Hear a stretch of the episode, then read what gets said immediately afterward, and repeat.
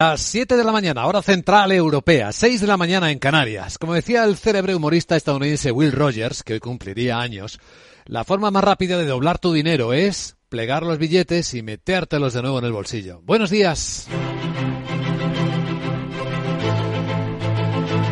Aquí comienza Capital, la bolsa y la vida.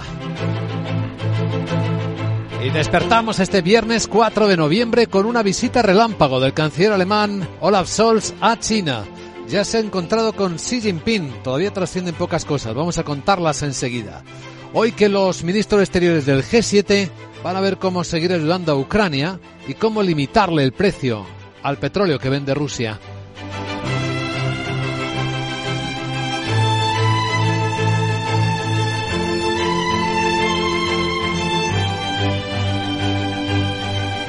Capital, la Bolsa y la Vida, con Luis Vicente Muñoz.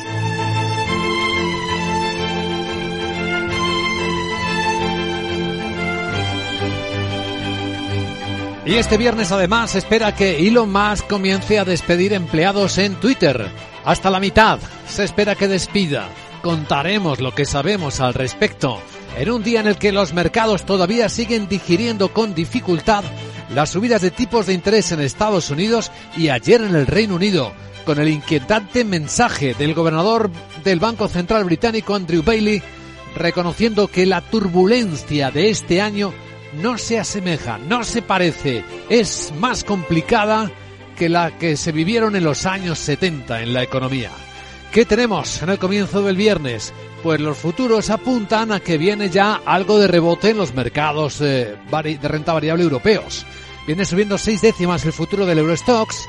El americano también viene rebotando un poquito después de una segunda caída consecutiva de Wall Street, del Nasdaq en particular.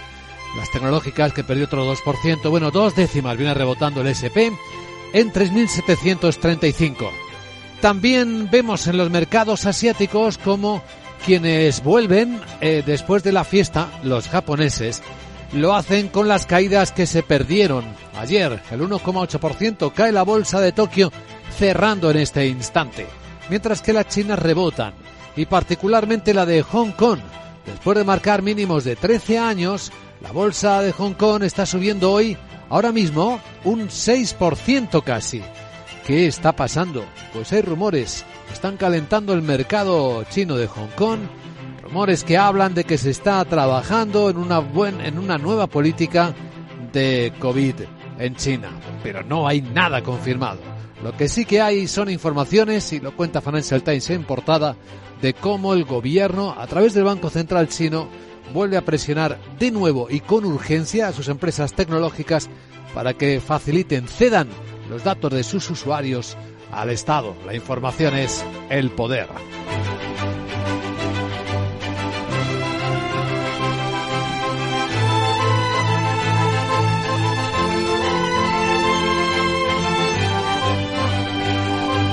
En la situación de la economía española, el sufrimiento de la industria va a ser hoy de nuevo nuestra protagonista. En una hora estará con nosotros alguien que nos puede hablar en primera mano de la actividad manufacturera. Esa que esta semana marcó el PMI claramente como un momento ya de contracción, de caída de empleo, a pesar de lo que los datos del paro dijeron ayer. Bueno, el secretario de la Alianza por la Competitividad de la Industria Española, Carlos Reynoso, nos lo contará en primera persona a las 8 y 10, 7 y 10 en Canarias. Cuando en el contexto situamos también la advertencia del Banco Central Europeo al gobierno de España sobre el impuesto, impuesto extraordinario que está tramitando en el Parlamento sobre los bancos, sobre beneficios especiales en este momento de subidas de tipos de interés. Ya saben que el Banco Central Europeo advierte que ese planteamiento y le ha pedido al gobierno que lo revise genera un riesgo de actuar sobre las decisiones de política monetaria del Banco Central Europeo y que incluso al cabo ese impuesto lo van a pagar los usuarios de los servicios bancarios. O sea, todos los eh, usuarios, todos los clientes, los ciudadanos. Aún así, la ministra de Hacienda, María Jesús Montero, lo que dice es, No hay ningún tema dentro de este informe que indique o que aconseje un cambio en el impuesto, más allá de que evidentemente cualquier nueva figura tributaria o cualquier prestación patrimonial hay que evaluarla al cabo del tiempo de estar puesta en marcha para ver cómo funciona.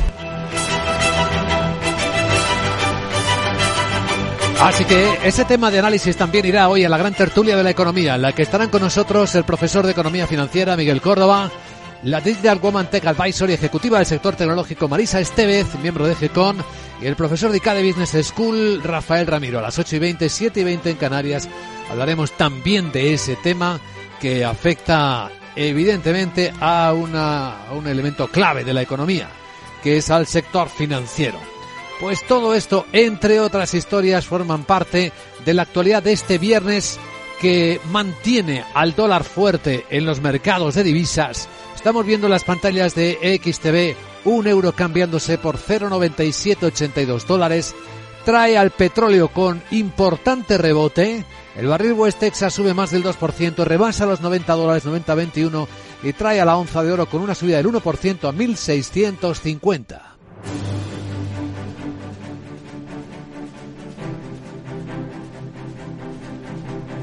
A esta hora en Capital Radio escuchas las noticias que despiertan la economía con Miguel San Martín. Vamos a ver qué sabemos del encuentro que ya se ha producido hace un instante entre el presidente chino Xi Jinping, que ha recibido en Pekín, al canciller alemán Olaf Scholz. Parece que le ha dicho que lo que hay que hacer es trabajar más juntos en estos tiempos de caos, de cambio y turbulencias. Así se lo ha dicho y se han reunido nada más a aterrizar en Pekín con una delegación de empresarios en la primera visita de un líder de una nación del G7 a China en tres años. Tras pasar, eso sí, un exhaustivo reconocimiento en el aeropuerto por el COVID, han podido entrar en el país. Sol intenta hacer hincapié en la necesidad de seguir cooperando con China y se espera que también le haya planteado temas controvertidos como los derechos humanos, Taiwán y las dificultades que tienen las propias empresas alemanas para acceder al mercado chino. En un artículo publicado antes de su salida, el canciller reconoce ser consciente de que la China de hoy no es la misma que hace 5 o 10 años. Dentro de su gobierno, liberales y verdes han criticado al canciller por esta visita. Hay quien cree que es un cambio de opinión de Olaf Scholz sobre China. Alemania, por cierto, poco antes anunciaba una acción coordinada del G7, el grupo de los siete países más poderosos del mundo, para apoyar a Ucrania ante la llegada del invierno. Entre las medidas, un tope al precio del petróleo ruso. Y hoy se van a anunciar más. Ha sido asegurado la ministra de Exteriores, Ana Arena Baerbock, que es la anfitriona del encuentro. Serán medidas del G7 como un límite al crudo, que será fijo ya a finales de este mes en lugar de una tasa que fluctúe, como se había especulado. Entrará en vigor el 5 de diciembre para garantizar que las sanciones de la Unión Europea y Estados Unidos destinadas a limitar la capacidad de Moscú para financiar su invasión no estrangulen el mercado mundial de petróleo. El precio inicial no se ha fijado, pero se hará en las próximas semanas y se va a revisar periódicamente para modificarlo. Rusia ya ha dicho que se negará a enviar petróleo a los países que establezcan límites de precios. El presidente de Ucrania, Volodymyr Zelensky, ha anunciado esta noche que casi 5 millones de personas se han quedado sin luz y pide a los ciudadanos que ahorren. Soportar el terror energético ruso y superar esta prueba es nuestra tarea nacional, una de las principales ahora. Es importante mantener nuestra capacidad de actuar juntos, por ello hoy quiero llamar la atención sobre dos cosas. La primera, Atención de las autoridades locales. Por favor, asegúrense de que no haya un uso innecesario de electricidad en las ciudades y en las comunidades de Ucrania.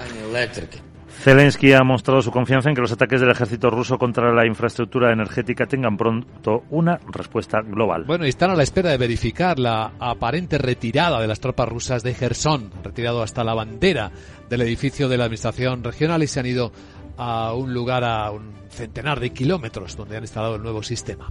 Bueno, hablando del petróleo, tras la decisión del G7, el Reino Unido ya ha anunciado, ha confirmado que desde el 5 de diciembre prohibirá facilitar cualquier servicio que traslade petróleo ruso por encima del límite de precios que fije el G7.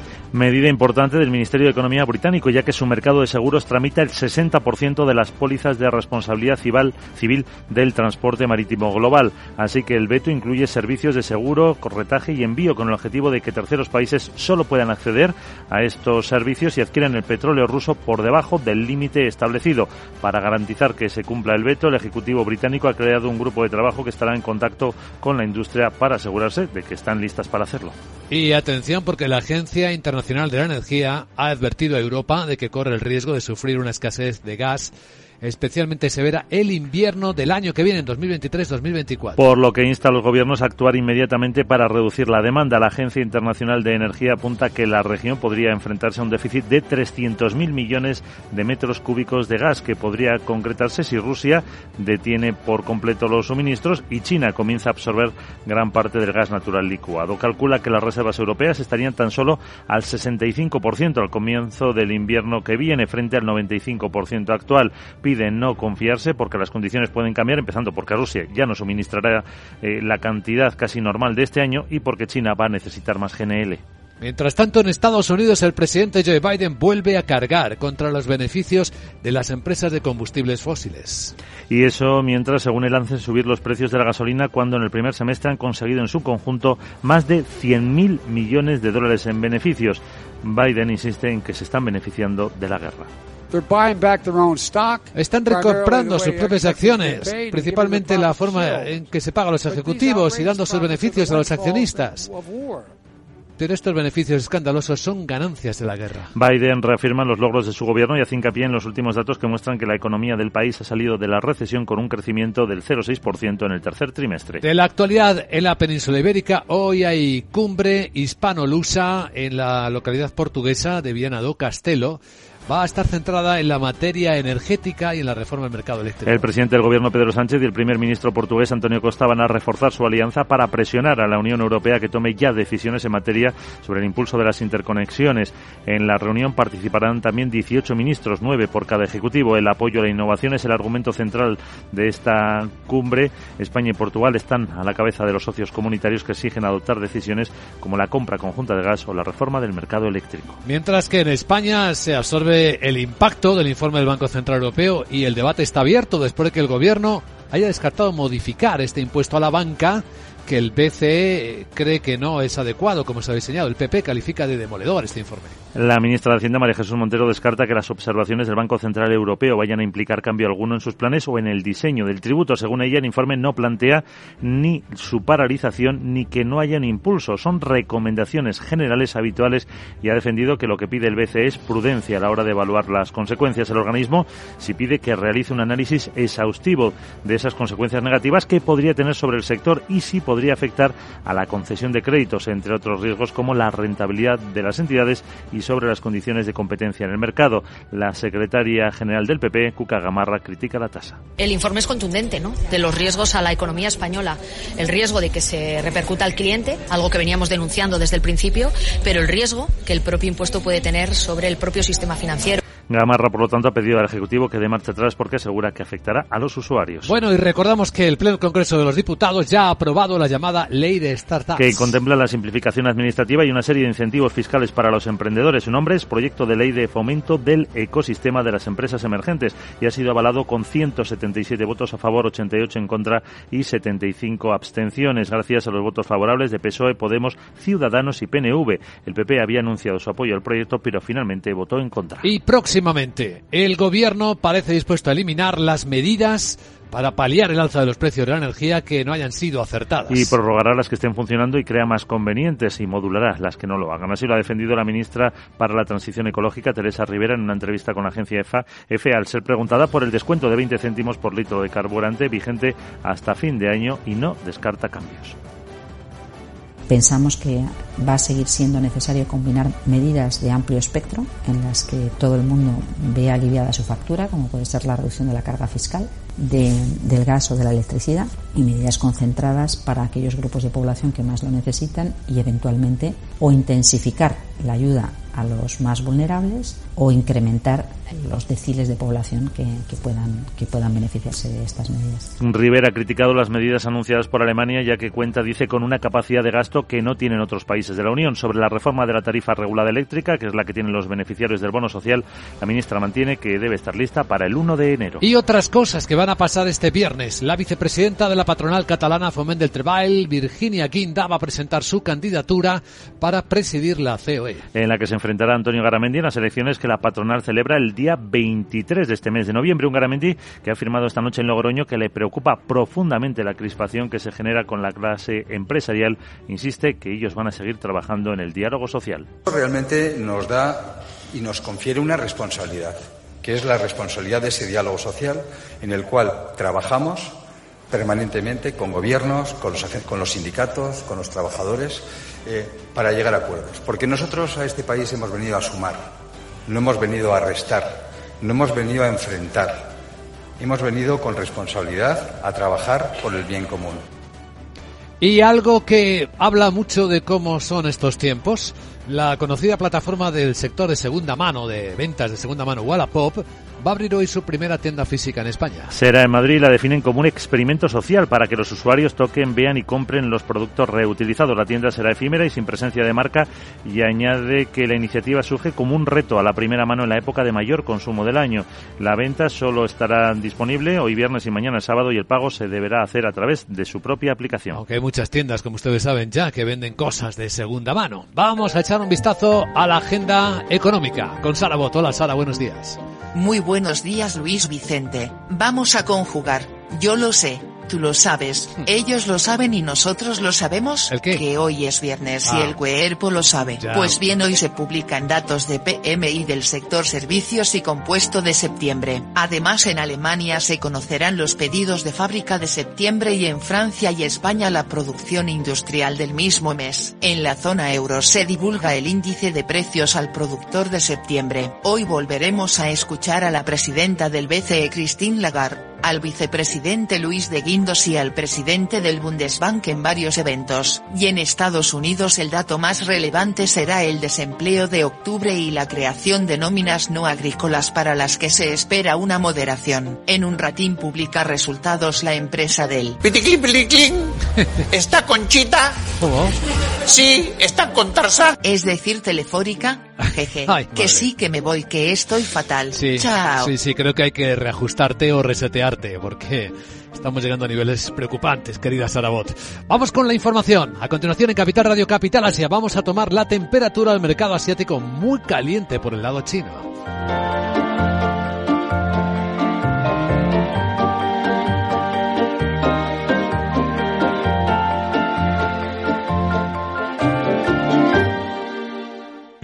Bontobel Asset Management, calidad suiza con el objetivo de obtener rendimientos superiores a largo plazo. En Bontobel Asset Management siempre estamos a la vanguardia de las inversiones activas en bonos y acciones. Para más información, entre en nuestra página web bontobel.com barra am. Bontobel Asset Management, su especialista global en fondos de inversión. Llega a Málaga el Congreso Técnico Nacional por excelencia de la protección contra incendios. Una mirada integral del sector con la participación de los agentes más importantes y los fabricantes nacionales de referencia. Conferencias y networking en la celebración de la Asamblea General de AERME. Inscríbete en congreso.aerme.com. Recuerda, congreso.aerme.com. Te esperamos los días 4 y 5 de noviembre en Málaga. Dos cositas. La primera, con los tiempos que corren no nos das facilidades de pago. La segunda, nosotros nos vamos a la mutua. Vente a la mutua, paga en tres meses sin intereses y además te bajamos el precio de tu seguro, sea cual sea. Llama al 91 555 5555. 91 555 5555. Por esta y muchas cosas más, vente a la mutua. Condiciones en mutua.es. La volatilidad de la energía y la apuesta por la sostenibilidad están acelerando la transición energética y digital. Madrid acogerá el 16 y 17 de noviembre el Smart Energy Congress, organizado por Enertic, donde se analizarán las claves de esta transformación a través de la tecnología y la innovación. Un mundo de retos y oportunidades. Inscríbete gratuitamente en el Smart Energy Congress. Te esperamos el 16 y 17 de noviembre en IFEMA. Capital, la Bolsa y la Vida, con Luis Vicente Muñoz.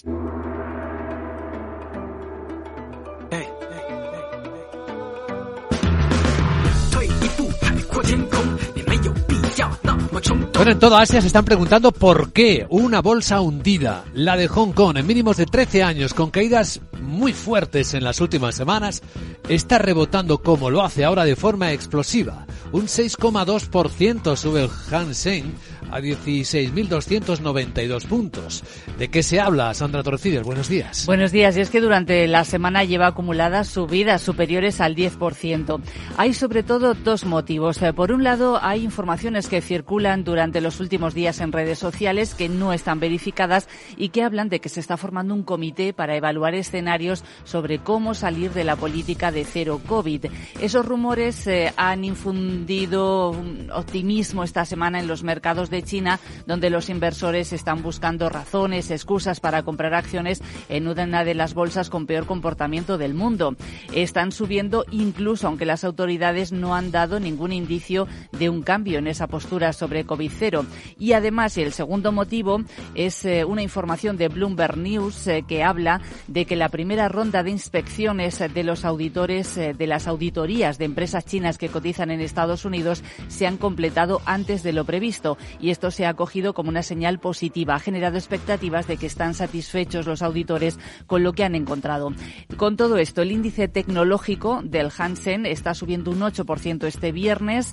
Alibaba y JD.com repuntan más de un 15% y Tencent un 10%. Bueno, eh, vemos subidas que también están incluyendo eh, a las firmas tecnológicas, a pesar de lo que Financial Times está contando en portada esta mañana, como el Banco Central chino está presionándolas para que faciliten sus datos los datos de sus usuarios al Estado. Sí, según esta información, el Banco Central de China quiere obligar a los grupos tecnológicos a compartir los datos de los usuarios con el Estado y quiere hacerlo a través de empresas oficiales de calificación crediticia. El Banco Central habría ya ordenado a gigantes como Tencent y Meituan y otras grandes plataformas a que compartan esos datos desde los registros de compras hasta los historiales de viajes, eh, por ejemplo, con dos grupos que están respaldados por el Estado, que se llaman Baihan y Budao y que eh, lo hagan ya a principios del mes de diciembre. Bueno, y entre los datos de la noche de la sesión asiática, hoy que ha vuelto después de la fiesta la bolsa de Tokio con caídas, por cierto, del 1,8%, está su PMI del sector servicios que no es negativo. No, ha subido, estaba en 52,2 y se eleva hasta 53,2.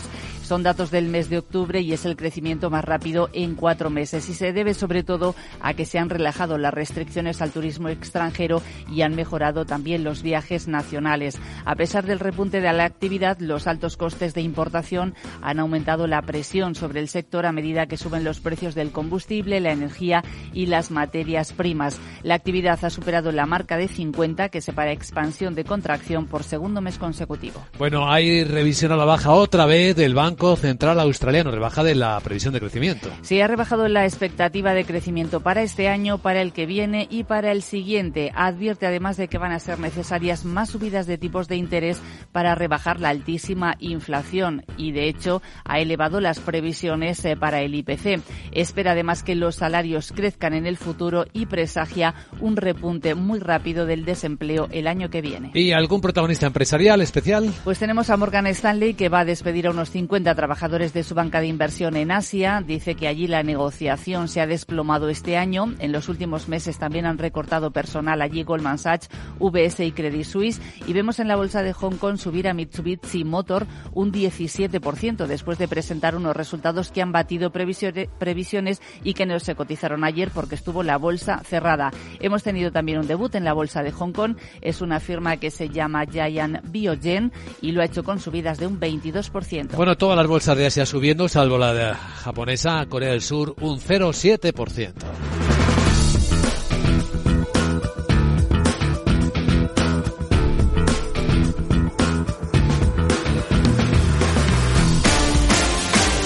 Y en España, protagonistas de la actualidad, el no rotundo del Banco Central Europeo, de Christine Lagarde y de su equipo, al impuesto especial a los bancos que plantea el gobierno de Pedro Sánchez. ¿En qué momento estamos, Laura Blanco? Buenos días. Buenos días, estamos en el momento bofetada lagar al impuesto de Sánchez.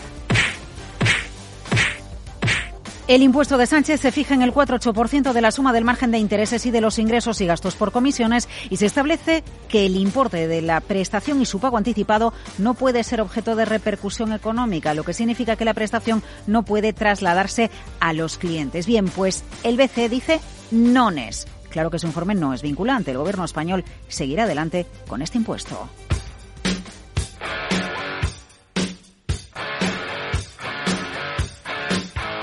¿Qué dice la carta firmada por Christine Lagarde, presidenta del Banco Central Europeo, que subir los tipos puede ser menos positivo para los bancos de lo que se espera por los riesgos a la baja del entorno actual en el que hay riesgo de que se reduzca la capacidad de pago de los deudores? Y si esto pasa, puede darse el caso de que los bancos estén registrando beneficios bajos o pérdidas en el momento de pagar el impuesto. Si las entidades son menos resilientes por lo anterior, por lo que acabamos de explicar, puede verse limitada su capacidad de conceder crédito o concederlo en condiciones menos favorables a los clientes. Esto puede derivar, en definitiva, en un negativo crecimiento económico. El Banco Central Europeo no considera adecuado que los impuestos temporales se empleen para fines presupuestarios generales. En cualquier caso, reclama un análisis exhaustivo de las posibles consecuencias negativas para el sector bancario, al objeto, dice, de garantizar que dichos impuestos no planteen riesgos para la estabilidad financiera, resiliencia del sector, concesión de créditos. Bueno, o eso, lo que citábamos, Luis Vicente, afectar negativamente al crecimiento de la economía real. El gravamen, dice Lagarde, debe considerarse cuidadosamente lo que se refiere al impacto de la rentabilidad de las entidades afectadas y añade que la base sobre la que se va a establecer el gravamen temporal no tiene en cuenta todo el ciclo económico. Eh, tampoco eh, considera el Banco Central Europeo que mm, el banco, eh, el impuesto a las entidades financieras se aplique de manera proporcional a la rentabilidad real que tengan las entidades. Y un par de apuntes más. La aplicación del gravamen, dice el Banco Central Europeo, únicamente a determinadas entidades de crédito españolas puede falsear la competencia del mercado y perjudicar a la igualdad de condiciones dentro y fuera de nuestro país y sobre qué no se puede repercutir a los clientes. Bueno, el BCE dice, las entidades de crédito de conformidad a las buenas prácticas internacionales tienen que tener en cuenta y reflejar en los precios de sus préstamos todos los costes pertinentes, incluidas las consideraciones fiscales cuando proceda. Que lo dicho, bofetada al impuesto de Pedro Sánchez como el informe no es vinculante, el impuesto se aplicará. ¿Qué harán los bancos? Habrá comunicado hoy de la AEB, que dirá Nadia Calviño, ha convocado en declaraciones a los medios de comunicación desde Londres a media mañana hoy Luis de Guindos en un evento en Madrid. ¿Qué dirán sobre el informe del Banco Central Europeo? Lo escucharemos aquí.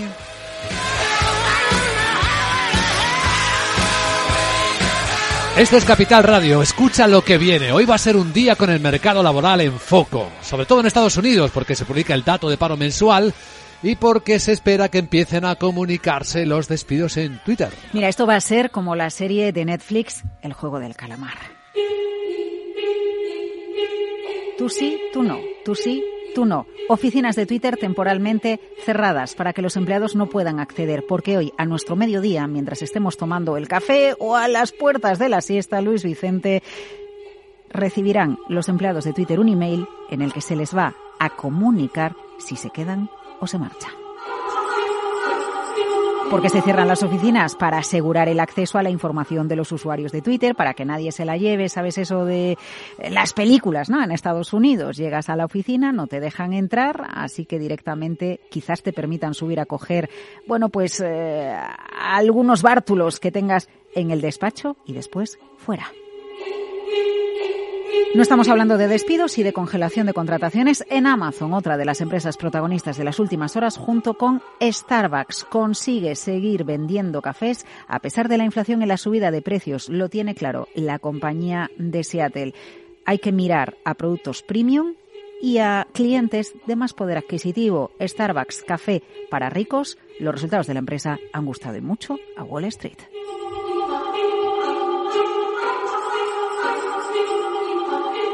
Capital, la Bolsa y la Vida, el programa de radio que despierta la economía, con Luis Vicente Muñoz.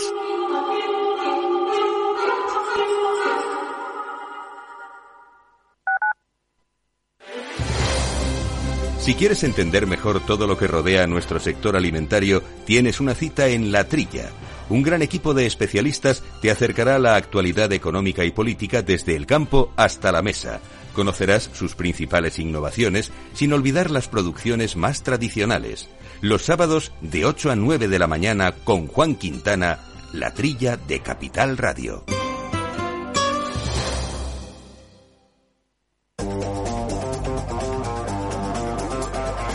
Hoy estás aquí y mañana... En cualquier parte. Llega a Capital Radio el primer programa sobre el metaverso de la radio. Todos los lunes a las dos y media de la tarde nos desplazamos por las ondas a diferentes universos con Selena Niezbala y el equipo de la Frontera VR. Sintoniza Metaverso en la Frontera y teletranspórtate con nosotros.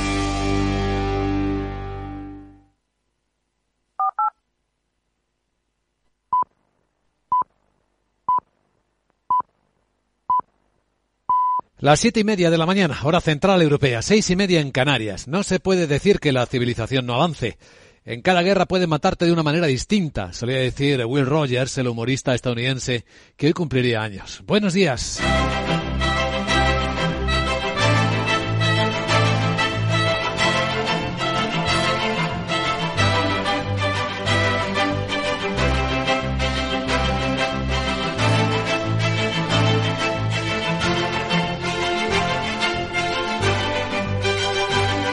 Capital, la Bolsa y la Vida, con Luis Vicente Muñoz.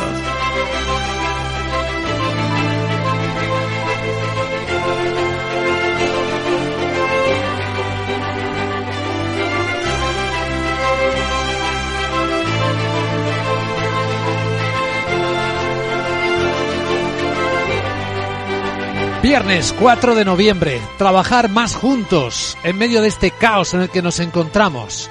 Es lo que le ha pedido el presidente chino Xi Jinping a Olaf al canciller alemán, que ha cursado un viaje relámpago a Pekín, está ahora mismo ahí, sin que los socios europeos conozcan qué más hay en su agenda para tratar con el presidente chino. Es el primer mandatario extranjero que visita a Xi Jinping después del Congreso del Partido Comunista y se supone que en la agenda habrá más temas, desde la energía hasta la guerra de Ucrania, hay muchos asuntos en los que China es un gran protagonista, pero de momento solo está trascendiendo eso y en versión china.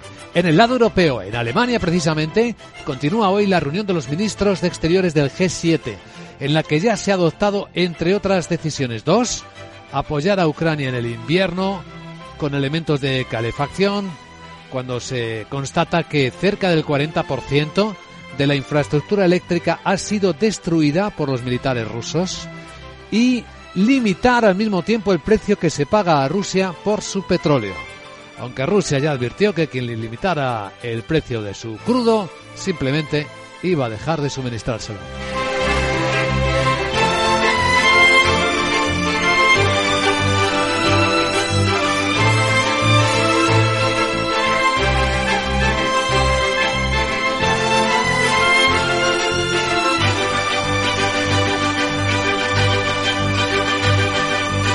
¿Estará moviendo la Scholz, el canciller alemán, la diplomacia europea en otra dirección en la relación con China? ¿Están cambiando opiniones o visiones?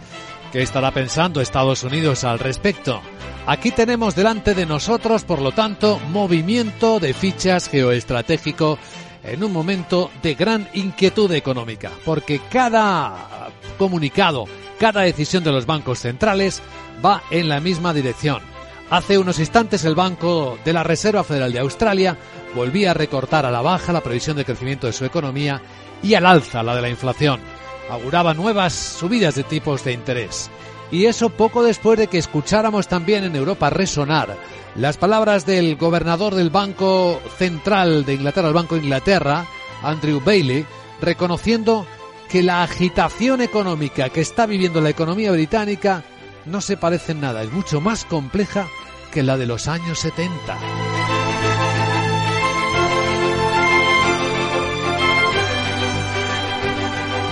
En España, qué curioso cómo el gobierno encaja el varapalo del Banco Central Europeo que advierte que el planeado y ahora debatido en el Parlamento impuesto extraordinario a la banca puede generar un riesgo a la aplicación, a la implementación de sus políticas monetarias.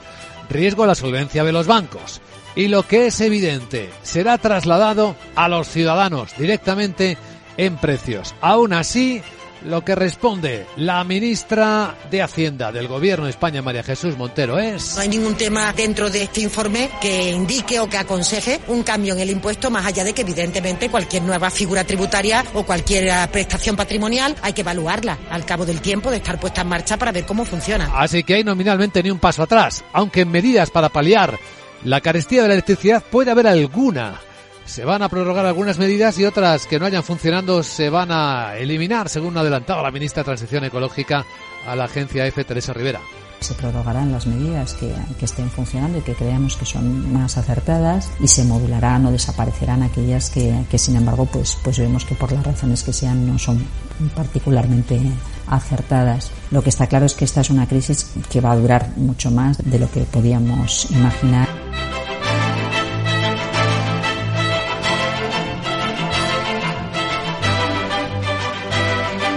En primera persona nos hablará de la crisis el secretario de la Alianza por la Competitividad de la Industria Española, Carlos Reynoso, que estará con nosotros en directo a las 8 y 10, 7 y 10 en Canarias.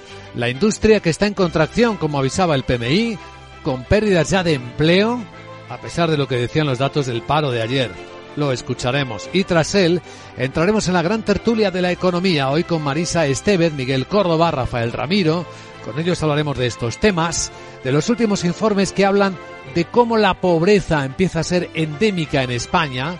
Un actor que lo observa de primera mano, que es eh, Caritas Española, acaba de presentar el informe con la Fundación FOESA y la terrible conclusión es que hay un tercio de los hogares en España que no cuenta con un presupuesto que garantice condiciones de vida dignas.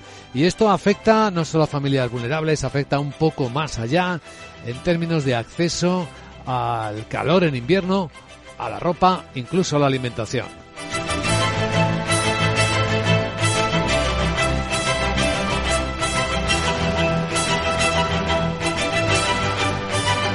Es que los datos son tozudos, los datos hablan de cómo casi medio millón de familias con niños han dejado de usar el comedor escolar tras las subidas de precio, cómo se ha reducido el consumo de electricidad en 6 de cada 10 hogares, también del gas o del agua, que también tiene un precio que todo el mundo eh, conoce. Bueno, pues eso en los temas de debate de esta mañana en Capital Radio. Y luego el seguimiento de los mercados con esa sorpresa que nos estamos encontrando esta noche en la bolsa de Hong Kong, donde el deteriorado índice de este mercado chino, desplomado en las últimas semanas, rebota de forma explosiva casi un 7% en este momento en el que hablamos, al calor de rumores no confirmados que hablan del estudio de una nueva política de COVID en toda China, incluso de mejor escenario para las empresas tecnológicas, aunque Financial Times dice en portada que el Banco Central chino les está presionando para que suelten sus datos de sus clientes al Estado. Es una presión que viene ya de atrás. De la noche también hemos tenido datos PMI de servicios en Japón y buenos 53.2, cuarto mes de buenas subidas. Y luego habrá mucha información del mercado laboral, con Twitter otra vez como gran protagonista, porque hoy, hoy, viernes, es cuando la mitad de los trabajadores de Twitter pueden verse en la calle. Se lo van a comunicar probablemente por email a lo largo de las próximas horas. En un instante presentamos el primer informe de preapertura de los mercados europeos con sus protagonistas. Tras recorrer algunas de las claves geoestratégicas que hoy nos despiertan con Miguel San Martín.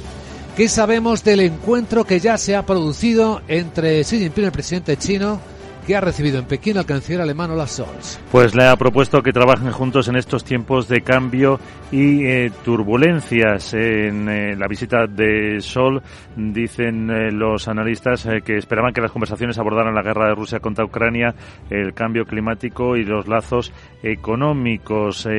por lo que acaba de publicar la emisora estatal CCTV, dice que Chile ha comentado que como grandes naciones con influencia, China y Alemania deberían trabajar juntos trabajar juntas todavía más en estos, eh, como decimos, tiempos de, de agitación. Le ha dicho Xi Jinping que la situación internacional es compleja y muy volátil y que tienen que hacer ellos dos más contribuciones a la paz y al desarrollo mundial. Mientras en Alemania, en el país de Scholz, continúa la reunión de los ministros exteriores del G7 van a elaborar medidas para apoyar a Ucrania ante la llegada del invierno y se han puesto de acuerdo en eh, establecer un precio fijo tope al petróleo ruso. Así lo ha asegurado la anfitriona, la ministra alemana de Exteriores, Annalena Baerbock. Serán medidas del G7. Ese límite al crudo será fijo a finales de este mes en lugar de una tasa que fluctúe. Como se había especulado, dicen que eso beneficiaría a Moscú. Va a entrar en vigor ya el 5 de diciembre para garantizar que las sanciones de la Unión Europea y Estados Unidos destinadas a limitar la capacidad de Moscú para financiar su inversión no estrangulen el mercado mundial de petróleo. El precio inicial no se ha fijado, pero se va a hacer en las próximas semanas y se va a revisar periódicamente. Rusia ha dicho que se negará a enviar petróleo a los países que establezcan límites a los eh, precios. Y en Ucrania, bueno, pendientes de certificar si Rusia se ha retirado las tropas rusas de Gerson, la realidad, lo que confirma el presidente ucraniano, es que casi 5 millones de ciudadanos se han quedado sin luz, han pasado la noche ya sin luz. Está pidiendo Zelensky a los ciudadanos que ahorren. Y dice que soportar el terror energético ruso y superar esta prueba es ahora nuestra tarea nacional. Una de las principales. Es importante nuestra capacidad de actuar juntos. Y por ello hoy quiero llamar la atención sobre un par de cosas. Y la primera es la atención de las autoridades locales. Por favor, asegúrense de que no haya un uso innecesario de la electricidad en las ciudades y las comunidades de Ucrania. Zelensky ha mostrado su confianza en que los ataques del ejército ruso contra la infraestructura energética tengan pronto una respuesta global. Pues el Reino Unido ha dicho ya que prohíbe desde el 5 de diciembre facilitar cualquier traslado de petróleo ruso por encima del límite de precio que fija el G7. Es una medida importante de este Ministerio de Economía británico porque su mercado de seguros tramita el 60% de las pólizas de responsabilidad civil del transporte marítimo global, así que el veto incluye servicios de seguros, corretaje y envío. El objetivo es que terceros países solo puedan acceder a estos servicios británicos si adquieren el petróleo ruso por debajo de ese tope establecido por el G7.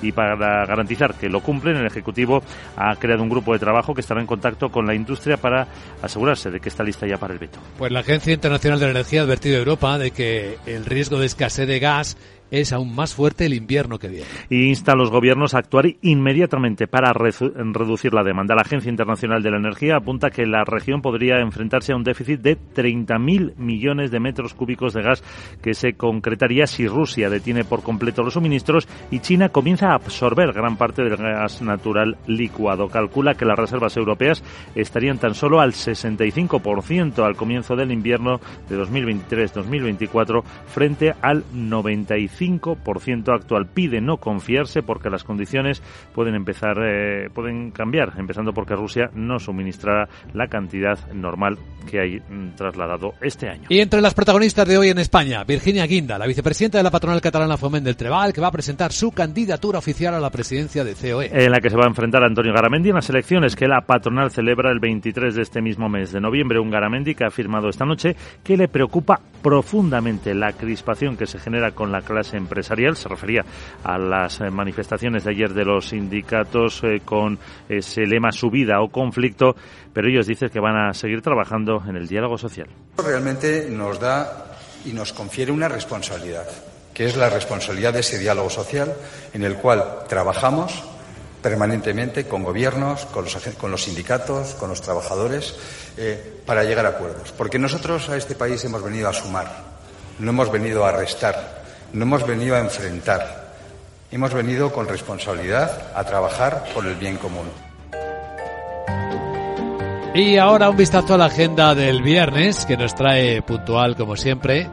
A ver si está ya más centrada nuestra querida Sara Boto. Hola Sara, buenos días. Muy buenos días Luis Vicente. Una cosa está clara ya que sabemos que hoy es viernes y el cuerpo también lo sabe. Pues bien te cuento que se publican datos de PMI del sector servicios y compuesto de septiembre. Además en Alemania se conocerán los pedidos de fábrica de septiembre y en Francia y España la producción industrial del mismo mes. En la zona euro se divulga el índice de precios al productor de septiembre. Hoy volveremos a escuchar a la presidenta del BCE Christine Lagarde, al vicepresidente Luis de Windows, y al presidente del Bundesbank en varios eventos, y en Estados Unidos el dato más relevante será el desempleo de octubre y la creación de nóminas no agrícolas para las que se espera una moderación. Pues bien, ¿qué pasó no? ¿Cuánta gente? Tu amigo Eloncio se va a quedar ancho echando a gente del Trinster Triunster, Twitter. Twister. Twitter. No, Sí. lo que debería hacer seguro que no lo hace y es cambiarle el nombre. Le podría poner la red de Musk, o el Oncionet. ¿No crees? Uf, ya me he cansado de dar ideas gratis. Sí, Jeje. ya. Chao. Chao, gracias, querida Sara. Ahora lo que nos interesa es adelantarnos a cómo vienen los mercados europeos este viernes y quiénes van a protagonizar la sesión. A continuación en Capital, la Bolsa y la Vida. Invierte en los principales mercados globales, en más de 2.000 activos financieros, con la seguridad y confianza que te da el mejor broker del mercado. Eventos de trading mensuales, formación exclusiva con expertos de mercado, visítanos en nuestras oficinas de Madrid o en capex.com. Capex.com, la nueva forma de hacer trading. El trading implica un riesgo. ¿Qué opciones tengo para ser más sostenible con la energía que consumo? ¿Es posible contratar en mi casa energía 100% renovable? Sí, es posible. En Repsol contamos con proyectos eólicos y fotovoltaicos en España capaces de suministrar energía de origen 100% renovable para tu casa y para más de un millón y medio de hogares, contribuyendo así a reducir las emisiones de CO2 de la energía que consumes. Más información en Repsol.com. Repsol, inventemos el futuro. ¿Te atreves a coger las riendas de tus inversiones? Caser Asesores Financieros te ofrece la oportunidad de unirte a un grupo de profesionales independientes. Tendrás a tu alcance todas las herramientas necesarias para disfrutar de un asesoramiento diferencial, con el respaldo de una de las aseguradoras líderes en el mercado. Caser Asesores Financieros, seguros de tu inversión. Contacta con nosotros en info arroba caserasesoresfinancieros.es o en el 91 762 3442.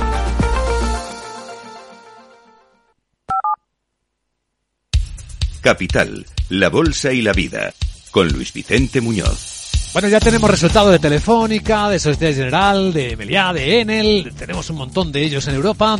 Vamos a adelantar cómo viene la sesión de este viernes. Teóricamente, según vemos en las pantallas de CMC Markets, los futuros apuntan a subidas en la apertura entre las 5 y las 6 décimas. Eso es lo que viene subiendo ahora mismo el CFD sobre el mercado alemán, el futuro del Eurostox 7 décimas, para ser exactos, y el americano esta vez no lleva la contra. El SP también viene con rebote, 5 décimas arriba.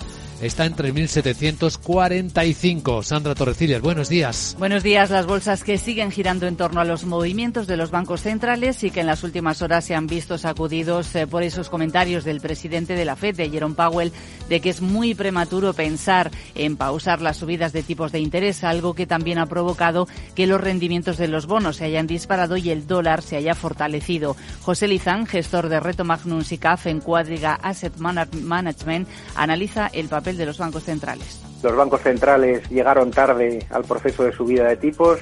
Todos nos acordamos de la fase de transitoriedad de la inflación y cuando se ha enquistado, pues lo más probable es que se pasen de frenada ahora, ¿no? Para tratar de atajar una inflación de oferta y que la única forma que tienen de atajar es eh, hundiendo la demanda al final y el consumo, ¿no? Y eso es un poco lo que están tratando de hacer y muy probablemente pues se tengan que pasar de frenada para que eso se produzca, ¿no? La inercia de la economía americana es muy fuerte y muy robusta.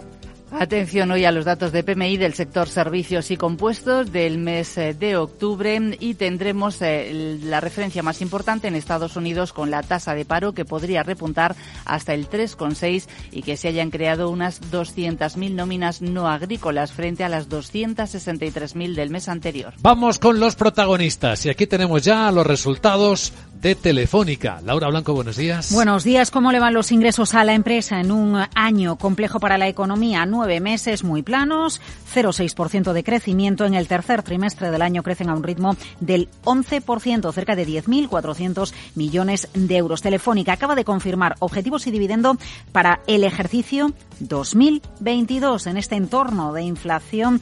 Bueno, pues es un mensaje de tranquilidad al mercado en un contexto en el que Telefónica tiene una deuda de 28.918 millones de euros. La vida media de la deuda de Telefónica, por cierto, 13 años, el 74% la tiene a tipo fijo. Importante porque es una empresa con una deuda muy elevada y estamos en un entorno de subidas de tipos de interés. ¿Qué pasa con el beneficio? Bueno, pues vamos a aclarar lo que sucede con el beneficio de Telefónica porque en eh, los eh, tres meses, julio-septiembre, el beneficio cae más de un 30%. En los nueve primeros meses del año, el beneficio de Telefónica cae un 84%.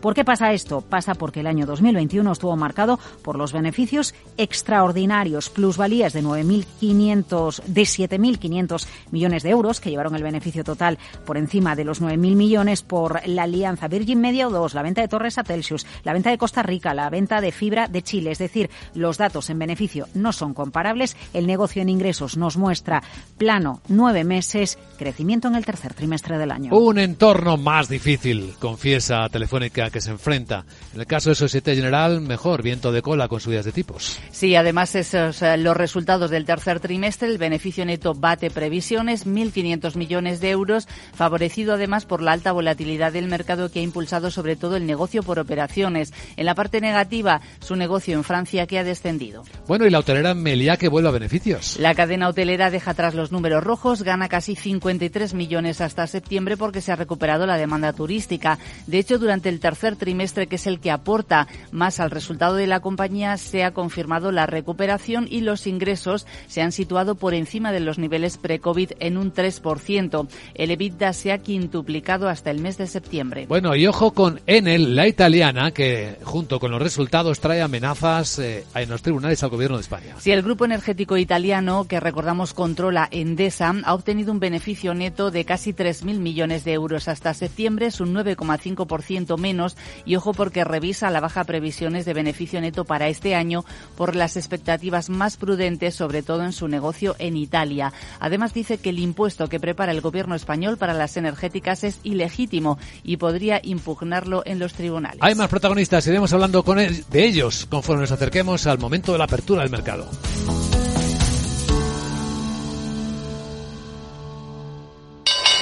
Si te consideras un apasionado de los mercados financieros y te interesa la bolsa, debes saber que comprar o vender acciones y ETFs con XTB no tiene ninguna comisión hasta 100.000 euros. Abre tu cuenta 100% online en 5 minutos. Un broker, muchas posibilidades. XTB.com.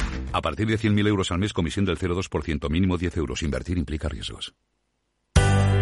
Y otra vez a la baja Wall Street, eh, en una noche en la que siguió digiriéndose la subida de tipo de interés, Miguel. Efectivamente, y eso llevó al Dow a bajar un 0,46%, al S&P 500 un 1,06% y al Nasdaq un 1,73%, eh, con el sector energético siendo protagonista porque subió un 2%. Recortes o subidas para Boeing del 6,34%, pero luego Apple cayó más de un 4%, o Visa por encima del 3%. Atención a la empresa de ropa deportiva Under Armour, que se dejó casi un 12%, o Fidelity que bajaba un 28%. El eh, petróleo también caía de los 95 dólares y el rendimiento del bono estadounidense a 10 años aumentaba del 4,09 al 4,15%. A continuación, algunas claves que están moviendo este viernes el mercado asiático.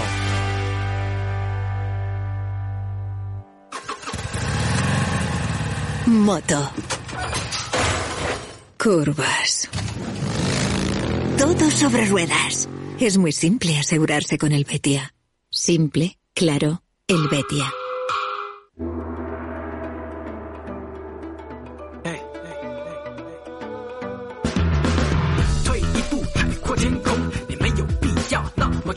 Increíble el rebote de la bolsa de Hong Kong que venimos relatando desde primera hora de esta mañana.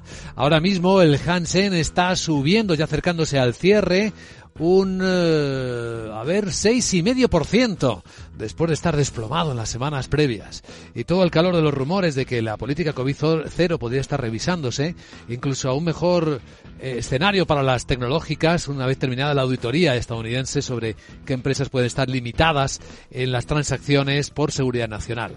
Aunque en China, y lo cuenta Financial Times en lo veremos enseguida, el Banco Central presiona para que cedan sus datos. En el resto de Asia, Tokio, que ha vuelto hoy a la escena, ha cerrado con una caída del 1,7% y en los demás, en las demás bolsas, aparente tranquilidad, con Corea del Sur subiendo un 0,8%.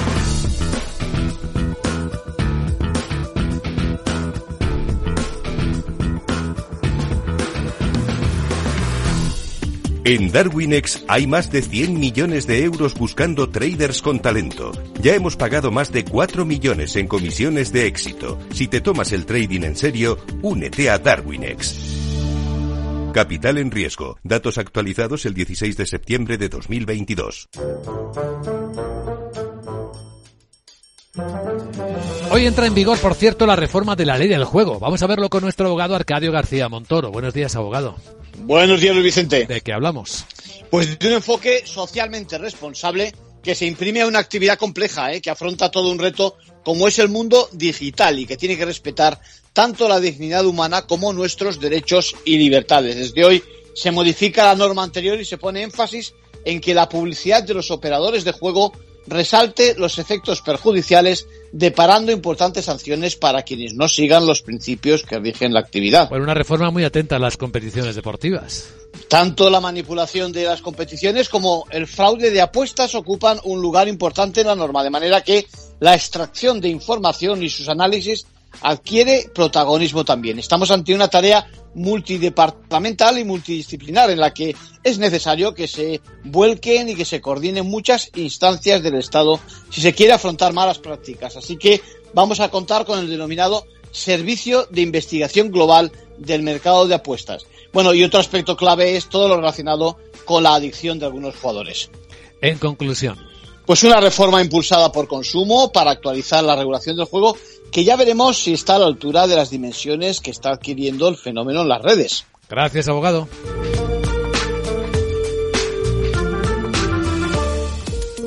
Los ataques que comprometen los sistemas de información causan daños no solo con brechas de datos y operaciones no confiables, sino también daños físicos en las instalaciones o peor aún, a las personas que dependen de esas instalaciones. Por ello, una seguridad Zero Trust como la ofrecida por Zscaler garantiza la confianza en la red y frena los ataques maliciosos. Descubra más en zscaler.es.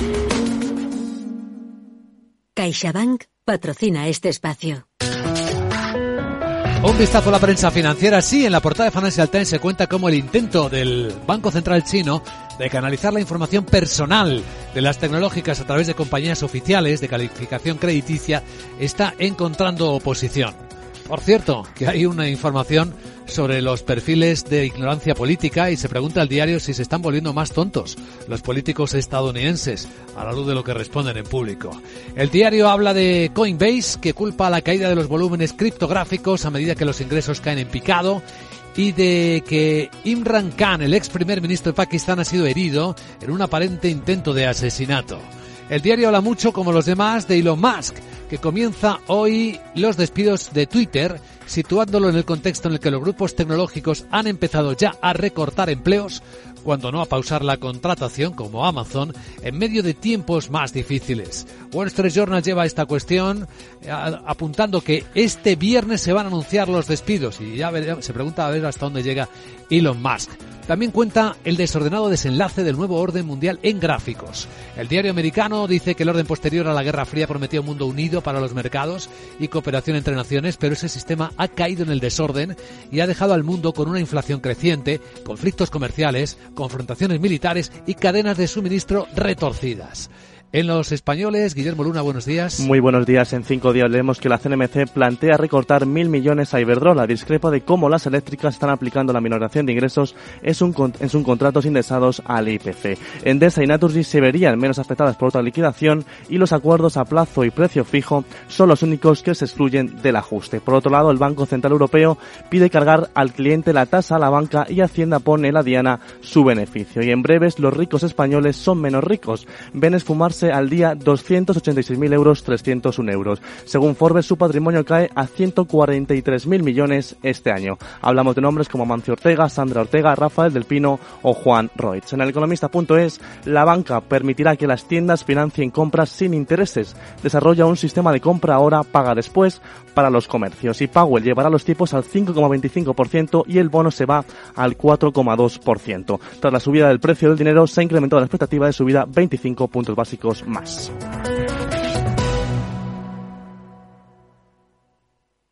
CaixaBank ha patrocinado este espacio. En CaixaBank sabemos lo importante que es sentir que hay alguien a tu lado. Por eso queremos estar cerca de ti. Estés donde estés, para acompañarte en todo lo que importa. CaixaBank. Tú y yo. Nosotros. CaixaBank. Empresa colaboradora de Mobile World Capital Barcelona. Capital Radio, Madrid, 103.2 FM. Miras el móvil. ¿Alguien te ha dado me gusta? ¿No le conoces? ¿Cómo ha llegado a ti? Y ahora una solicitud de mensaje. ¿Qué quiere? La captación de mujeres por redes sociales es una realidad que empieza con un like. Ayúdanos a erradicarla. Denuncia. Pacto de Estado contra la Violencia de Género. Comunidad de Madrid. Mesa y Descanso es el programa donde Mar Romero te acerca cada fin de semana los mejores productos, te invita a disfrutar de los buenos vinos de cada denominación de origen y a conocer restaurantes y lugares de ocio con un encanto especial. Mesa y Descanso, los domingos a las 13 horas, aquí en Capital Radio. Capital Radio, la genuina radio económica.